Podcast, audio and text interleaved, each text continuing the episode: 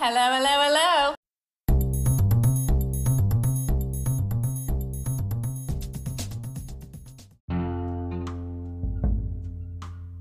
Olá, chamo Pedro Carreira E o Nuno Gonçalves. e este é o sétimo episódio do Dar Voz a Escrever, o podcast semanal de notícias e comentário político LGBTI português. Desta vez vai ser sério, decente e vamos dar-nos ao respeito. Isto é mentira!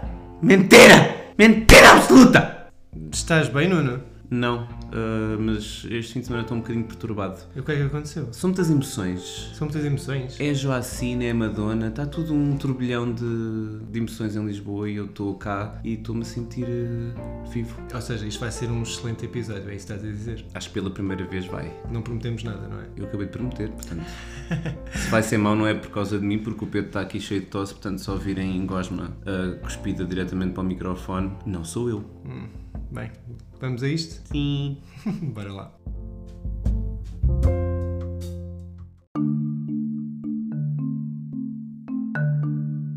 Lê-se no site. Igualdade no casamento chega à Irlanda do Norte. Isto é um artigo do Diogo Pereira, não é? Sim. Eh, o Diogo eh, noticiou esta semana o que aconteceu na Irlanda do Norte, porque, embora seja um assunto que tivesse um pouco esquecido, na Irlanda do Norte ainda não havia igualdade no casamento, apesar de haver no restante eh, Reino Unido. Já, já desde 2013. Desde 2013, ou seja, houve uma espera de, de quase sete anos eh, para que a Irlanda do Norte estivesse em igualdade perante os restantes países do Reino Unido. Isto aconteceu porque a Irlanda do Norte é realmente uma das províncias mais conservadoras e religiosas de- do Reino Unido e, e houve uma enorme pressão para que eh, esta lei não, não, não avançasse no, no Reino Unido. Nomeadamente, são católicos fervorosos. A Igreja Católica tem uma forte influência na, na região e, para além disso, a Irlanda do Norte esteve sem um governo e então houve uma espécie de impasse que se prolongou durante estes anos todos para que a lei não entrasse em vigor. Houve então uma imposição administrativa de Westminster para que até 13 de janeiro de- deste ano a Irlanda do Norte estivesse em pé de igualdade perante leis como da interrupção voluntária da gravidez e da igualdade no casamento. Ora, essa data limite foi atingida e então, finalmente, após sete anos de, de espera, o Reino Unido consegue por fim obter a igualdade no, no casamento. Total, em todo o território. Mas sabes porque é que isto aconteceu, não sabes? Porquê? Por causa da Blue Eyed Ranger. O que é que ela fez? Pronto, a Blue Eyed Ranger é uma drag queen do RuPaul's Drag Race. Claro, eu, eu, quando, eu quando não sei do que é que o Nuno está a falar, eu presumo que seja do Drag Race. Posso continuar? Por favor. A Blue Eyed Ranger é de Belfast, portanto da Irlanda do Norte, e ela falou da, de exatamente da Irlanda do Norte ainda ser um dos territórios onde não é possível casais do mesmo sexo acederem ao casamento. E eu acho que foi isso que despolutou tudo. Foi a Blue Eyed Ranger quando fez aquele runway com o olho, que as pessoas pe- abriram o olho e Ela tipo, fez um com o olho. Não te lembras a maquilhagem ah, que ela fez para reproduzir um olho humano? Ah, toda a própria cara. Toda a cara dela. Ah, sim, sim. Fabulous! E eu acho que foi por causa disso. As pessoas aí a partir daí abriram o olho. E não foi esse que vocês estão a pensar. Foi mesmo tipo abrir um olho da mente. Bom, ah, mas isto é uma ótima notícia, portanto, mais um país na Europa onde existe igualdade na- no acesso ao casamento, por isso é de celebrar. Ahoy, matey! Isto sou eu a fazer sotaque irlandês, não tem nada a ver porque era um pirata. Obrigado por essa contribuição. De nada. Leiam o artigo do Diogo no site, está lá a informação completa e parabéns, Irlanda do Norte.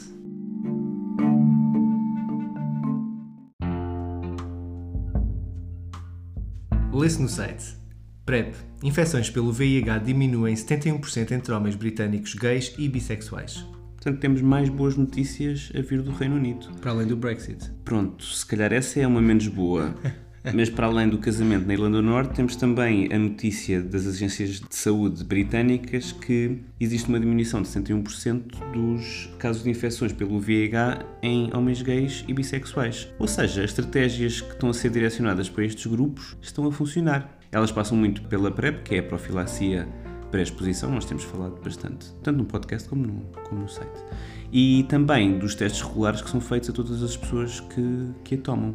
Portanto, a importância desta, destas estratégias de, de prevenção tem que ser eh, reconhecidas e, portanto, Portugal devia também eh, entender que a PrEP é de facto a estratégia e a ferramenta mais forte que temos neste momento para a erradicação do vírus, existir uma maior facilidade de acesso à mesma, porque como temos vindo a perceber pelas pessoas que nos escrevem, ainda existe também muita confusão e muita dificuldade em aceder a, este, a esta medicação que é tão importante. O que aconteceu no Reino Unido é que, de facto, uh, de todas as pessoas que estão uh, diagnosticadas com o vírus, 97 já estão uh, a receber tratamento e 97 destas uh, já estão com carga viral indetetável, ou seja, já não têm a capacidade de transmitir o vírus. Portanto, o que agora existe uma grande preocupação é no diagnóstico, nomeadamente no perigo do diagnóstico tardio em fases mais avançadas da, da infecção com o VIH, que continua a ser a maior causa de morte devida ao vírus.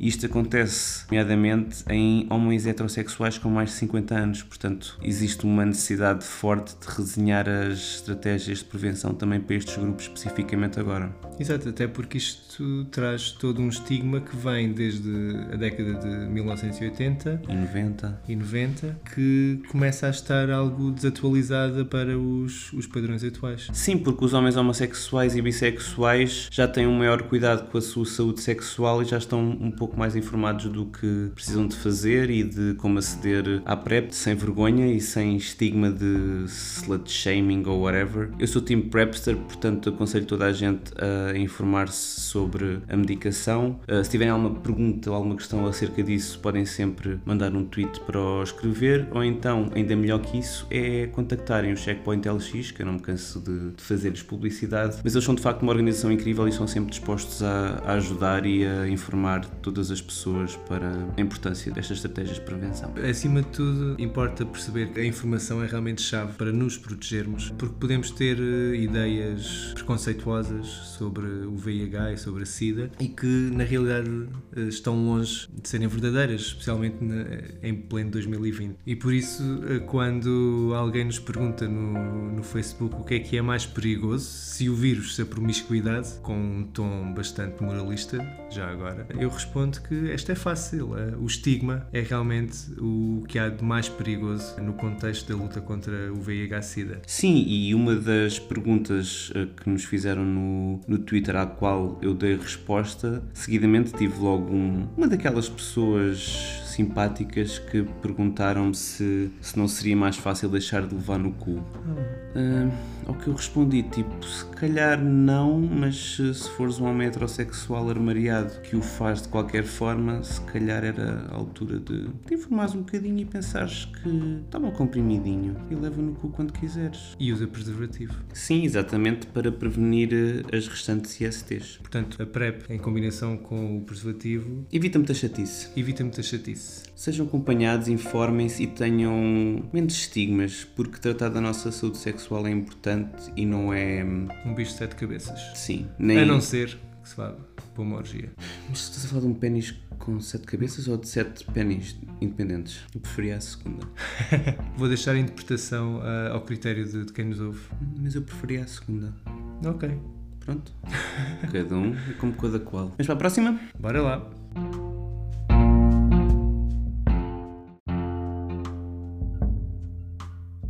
Lê-se no site Madame X volta a casa. E pronto, cá estamos nós no rescaldo do concerto da Madonna, como vos prometemos a semana passada, que foi ontem para nós. Dia 18. Dia 18. Um sábado.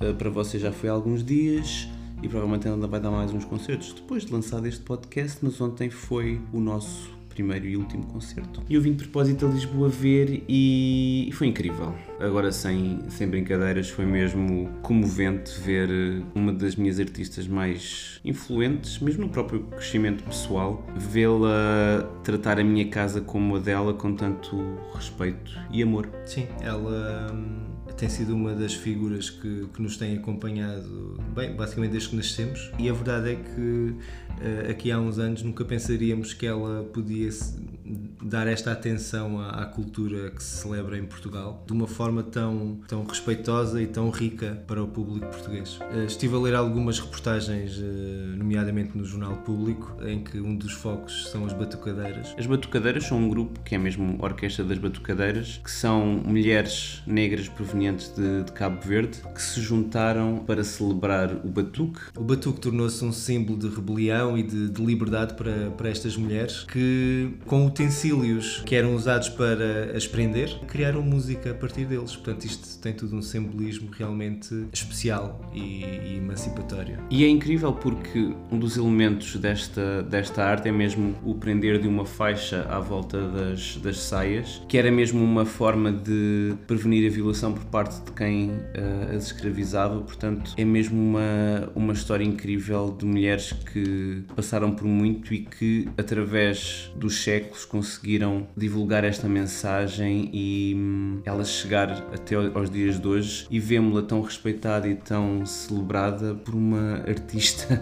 como a Madonna. E é engraçado que uma destas batucadeiras estava mesmo a defender a Madonna uh, que poderia estar a ser acusada de, de apropriação cultural e ela disse: não, seria apropriação cultural não ter as pessoas que estavam uh, a representar essa cultura, mas elas estavam lá, tiveram um, um, papel importantíssimo e foi um dos momentos mais comoventes do espetáculo. Foi ver uh, a Batuca, que é mesmo uh, uma das canções da Madonna e do Madame X, ter uma, um efeito tão forte e tão incrível para todos que estavam lá, em que a Madonna basicamente deu o palco às batucadeiras e ela era só uma figurante naquele, naquela celebração da força emancipatória daquelas mulheres. Exato, aliás, aquela secção do concerto começou com as batucadeiras a entrarem pelo público em direção ao palco e aí criam o seu espaço, aquele espaço, aquele palco era realmente delas. Isso, e elas começam a tocar e só depois é que, de certa forma, convidam a Madonna a juntar-se a elas e a partilharem o palco com a Madonna. Uhum.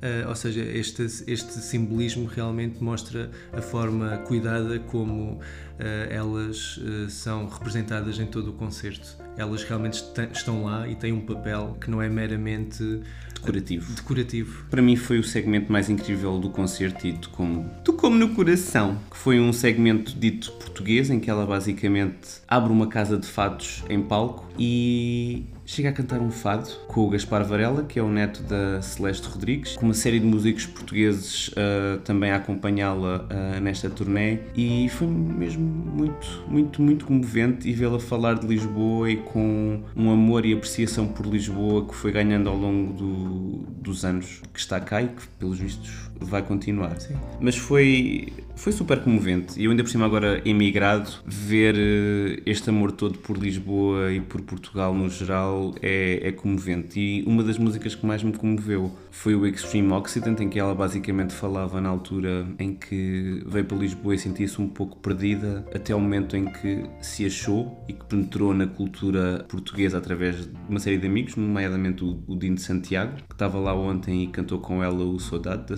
Évora. E foi, foi comovente mesmo ver todo aquele amor sem, sem ser hum, gratuito. Via-se que era genuíno, via-se que, que a comoção era genuína e isso era partilhado depois também com os fãs portugueses que estavam lá que sentiram isso e que perceberam exatamente o que ela estava a tentar fazer com o fado e com as misturas com a música africana, com a música latina também, que é algo que se calhar os portugueses às vezes renunciam, mas a realidade é que nós temos também uma grande afinidade com música latina, música espanhola, música mesmo da, da América do Sul e ela foi um bocadinho reunir eh, toda essa fusão de, de várias culturas que, que acontece em Lisboa e na, na, Lisboa moderna, que não é, já não é felizmente uma Lisboa fechada e que, que se permite ser permeável a todo o tipo de pessoas e todo o tipo de culturas de, de todo o mundo. A Madonna representou ali uh, uma Lisboa multicultural. Totalmente, totalmente. E muito rica. E aquela já chama casa, o que também é, é comovente. Para quem não sabe, eu e o Pedro conhecemos uh -oh. num fórum de Madonna já há 15 anos? Mais, mais, mais, de 15 mais de 15 anos. Mal nascemos. Mal nascemos. pois é, nós estamos agora quase a chegar à pumberdade. à pumberdade. Sim. Uh, mas sim, é um, um elemento unificador também da nossa relação e é, foi, foi muito bom partilhar ontem aquele momento contigo. Apesar de eu estar completamente drogado e a lutar contra a tosse. Sim, mas foi bom na mesma. Foi bom na mesma. Um dos momentos uh, que mais gostei, e creio que tu também, uh, foi o Frozen. Ai! Para além de ser uma versão lindíssima, uh, é uma, uma versão bastante próxima, próxima da original, da original sim. mas uma versão ainda assim muito, muito bonita, e em que ela canta lindamente. Uh, ela estava por trás de um ecrã semi-transparente em que era projetado um vídeo. Inicialmente nós só víamos uma, uma rapariga. Com... E os cabelos da rapariga e as mãos e as pernas a saírem desse cabelo. que se movimentavam ao som da música, ao ritmo da música, até que depois lá pelo meio percebemos que afinal era Lourdes Maria, a filha mais velha de Madonna. Sim, que na altura do Frozen tinha dois anos para aí. Por aí, sim. E foi um bocadinho melancólico ver que a Madonna estava a falar diretamente para a filha e existe aquela dor da separação dos filhos e filhas. Mas lá está, senti, tal como também diz noutra reportagem do público, também foi ótima, também de crítica ao concerto, foi como uma espécie de da Madonna a convidar-nos a, a estar em casa dela. Estavam também presentes o resto da família dela, tirando o Rocco, eh, mas estava presente o David, que é o, o- a grande aquisição do Benfica.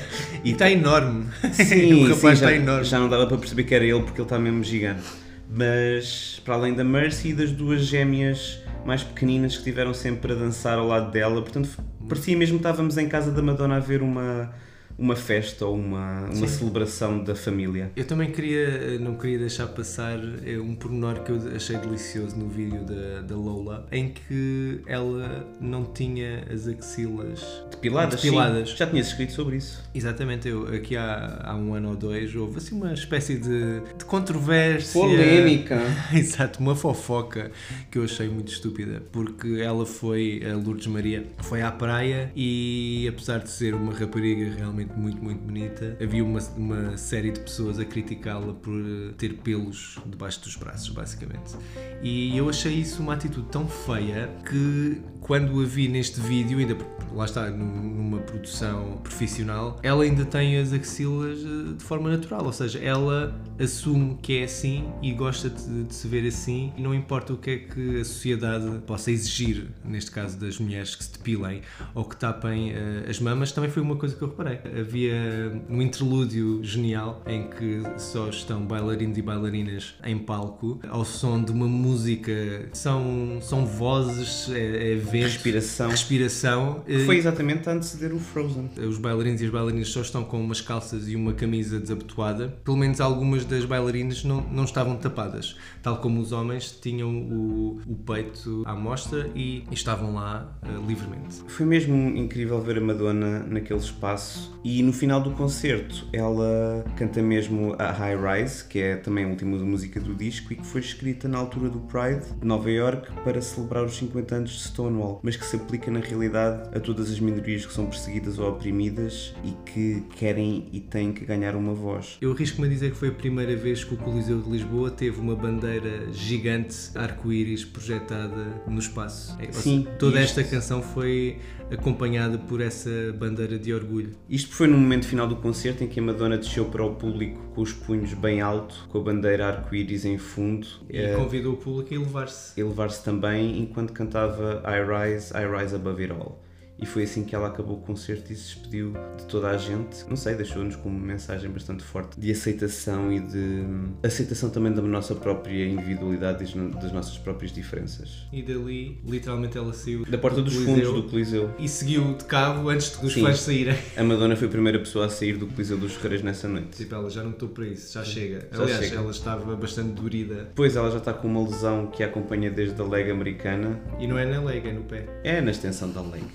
E ela própria confessou que estava cheia de dores, mas que não queria deixar o público lisboeta que a acolheu tão, tão bem sem, sem o concerto e queria levar à frente aquela celebração. E foi mesmo isso, foi uma celebração incrível. Sim, ela mostrou-se frágil, mas no fim vitoriosa, como aliás tem sido essa. Sim, e não houve, não houve maior celebração também do que o Like a Prayer, cantado em uníssono por aquela gente toda, nomeadamente pelas batucadeiras, que também fizeram os coros do Like a Prayer, que também teve o seu significado. Os coros gospel do Like a Prayer foram cantados pelas batucadeiras de Cabo Verde e foi, foi um momento incrível e muito, muito especial, de certeza que toda a gente se vai lembrar daquele momento para sempre. E ela mostrou que consegue cantar a canção. Ao É contrário verdade. da Eurovisão passada. Foi um bocado desastrosa uh, por vários motivos, mas pronto, isso já foi ultrapassado. Enfim, este foi o quarto de oito concertos. Infelizmente não vamos ver mais nenhum, mas vocês ainda se calhar ainda vão ver alguns concertos durante o resto desta semana, por isso, se conseguirem, vão ver. A sério, vale mesmo muito a pena.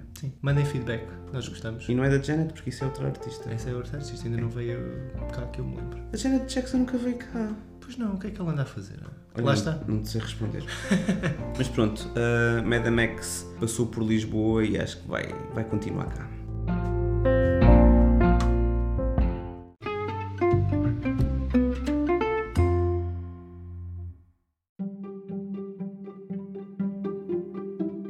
Não se esqueçam que podem-nos sempre mandar perguntas. Mandem para o Twitter, para o Facebook e para o e-mail geral.escrever.com. E uma das perguntas que nós tivemos foi do Zé, oráculo de Crufix, em que nos perguntou sobre primeiras experiências e como foi descobrir a sexualidade e confrontar o estigma social e interiorizado. Como é que foi a tua experiência? Bem, essa é mais ou menos fácil e suponho que seja partilhada com muita gente. Existiu muita repressão. Ou seja, a partir do momento em que, no meu caso, percebi que me sentia atraído por homens. Ok. É verdade. Existiu um, um sentimento automático de proteção em que comecei a reprimir isso e estou a falar eh, enquanto jovem, enquanto criança. Estamos a falar da década de, de 80 em que a sociedade ainda era, ou melhor, em que a sociedade era ainda mais uh, homofóbica, em que depois no, no início da década de 90 começou a ser muito associada à epidemia do VIH-Sida, portanto eu também comecei a questionar-me se seria zero positivo só porque era gay. Tu também, eu, eu também pensava Sim. nisso. Eu, eu mesmo sem ter qualquer experiência uh, sexual, eu só o facto de perceber que tinha esse tipo de atração por uh, pessoas do mesmo sexo, eu achava que já teria o vírus. Exato, era igualzinho comigo. Aliás, importa também perceber que na altura uh, ainda não havia internet, portanto nós não tínhamos provavelmente uma forma fácil de nos informarmos e de sabermos como, para além de sermos bastante jovens na altura, não tínhamos uma forma fácil de encontrar essa informação que hoje, felizmente, e com o trabalho de, de muitas associações e muitas pessoas ativistas, que está hoje facilmente encontrável na internet. É ver na internet. É ver na internet. Mas eu, eu, eu confesso que lembro-me de uma altura em que o meu médico de família, já numa altura em que eu supostamente estaria sexualmente ativo, mas não estava, porque eu demorei muito a chegar a essa fase, em que ele uh, pediu um teste de despiste do VIH e eu fiquei semanas aterrorizado com, com os resultados. Eu nunca tinha tido qualquer experiência sexual e fiquei aterrorizado com os resultados até, finalmente, obviamente, uh, vieram como negativos, mas eu tive estava quase certo que ia ser um, desmascarado daquela forma, porque eu tinha quase certeza que, sendo homossexual e tendo aqueles sentimentos, ainda que reprimidos, eu estaria infectado. E, portanto, este estigma do VIH é uma coisa que, para a nossa geração, principalmente, foi algo que nos acompanhou na altura e que acaba também por ser uma nuvem que ainda não desapareceu totalmente e continuamos a pensar muito nessa época e na forma como crescemos com este medo tão latente. Sim, nós acabamos por crescer condicionados por esse estigma e então o, o armário em si já é uma coisa extremamente violenta porque nós não nos podemos expressar livremente quem, quem somos e vivemos por entre paredes que nos impõem e que também nos autoimpomos e isso é de uma extrema violência para uma criança, para um adolescente que está a tentar conhecer-se e estar eh, com esse receio constante do que é que as outras pessoas vão pensar se descobrirem, estar a pensar se, se vão morrer, porque na altura efetivamente morria-se do VIH-Sida e isso é uma coisa que acaba por nos moldar também no futuro e é uma coisa extremamente difícil de superar em absoluto. Aliás, eu acho que na realidade nunca conseguimos superá-lo absolutamente. Sim, e mesmo quando chegamos à idade em que vamos ter as nossas primeiras experiências sexuais, e no meu caso já foi uma idade bastante avançada, mesmo essas primeiras experiências sexuais foram muito carregadas de culpa e de vergonha e de achar que não que estava a fazer algo profundamente errado quando simplesmente estava a viver a minha sexualidade. Mesmo depois dessas primeiras experiências sexuais, uh, continuei a estar carregado por muita dessa vergonha, muito desse estigma e de medo e tudo mais. Portanto,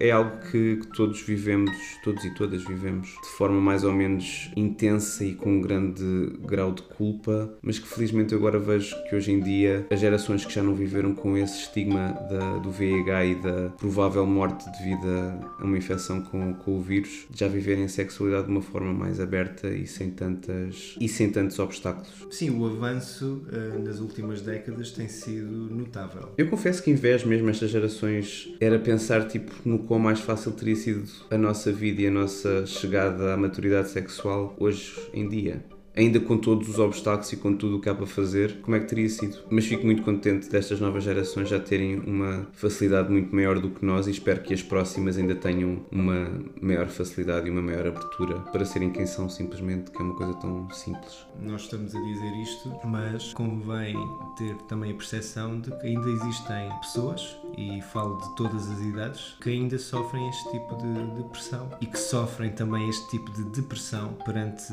perante quem elas são, o que nos leva também sempre constantemente a questionar-nos se, se, temos valor. Estamos sempre obrigados e obrigadas a, a validar-nos como pessoas. E isso é, é, uma luta constante. Por vezes recebemos alguns comentários de, de, que nos estamos sempre a queixar ou de que estamos sempre a, a fazer uma tempestade num copo d'água, mas a verdade é que todas estas questões, e, e são questões obviamente que têm pesos diferentes na, nas nossas vidas, mas são questões que desde sempre, desde que começámos a, a viver, que uh, nos impõem e que nós e somos que nos definem e, que, que nos... e que nos obrigam a responder. E é por isso que, por vezes, coisas que a restante população possa não ter essa sensibilidade e nem se apercebe, como por exemplo a linguagem inclusiva, uhum. nomeadamente a posição da Igreja Católica sobre a abstinência, sobre o corpo da mulher, sobre a homossexualidade, tudo isso tem um forte impacto porque nos testa, nos mete à prova. E nós, eventualmente, temos que dar resposta a isso. Por mais picuinhas que possa parecer,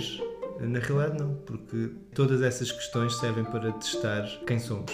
Para despedirmos e para acabarmos o podcast em chave de ouro, como fazem ah, na rádio. Isso é, isso é, o café. Chave de ouro? Ah, pois é, mas isso não é grande coisa. Não. Acho que não. Mas... Eu prefiro Nicole e Delta. Mas se nos mandarem um patrocínio, nós podemos mudar a opinião. Sim, claramente, chave de ouro, estamos aqui para, para vos receber. Estamos aqui para vocês. Como a Maria Leal. Hum, sim. Hum. Bem, se nos derem dinheiro, quem é que somos nós para dizer que não? Eu nunca disse não um pagamento.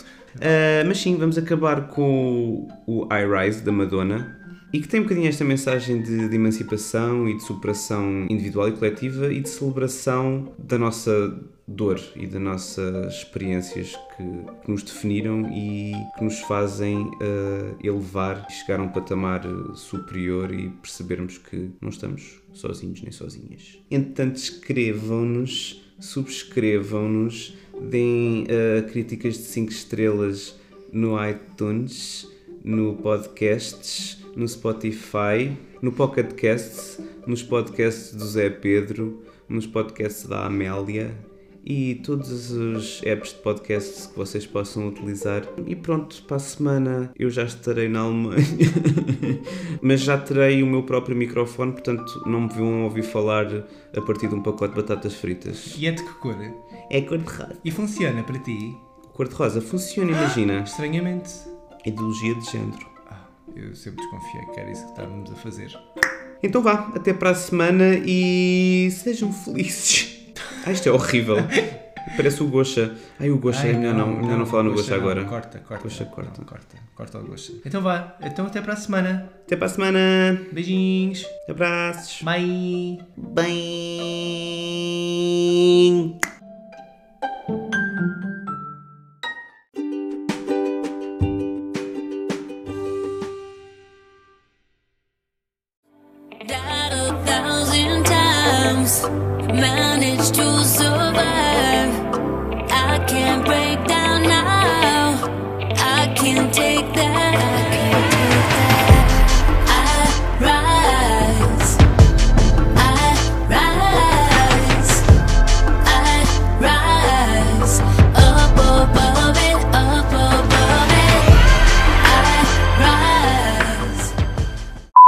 Desculpem, é que eu acabei de, de, olhar para o Pedro e ele, como está com tosse, tem que estar de 4. É... é uma desculpa como qualquer outra.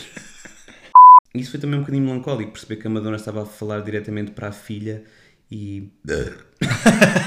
Não me lembro dessa parte.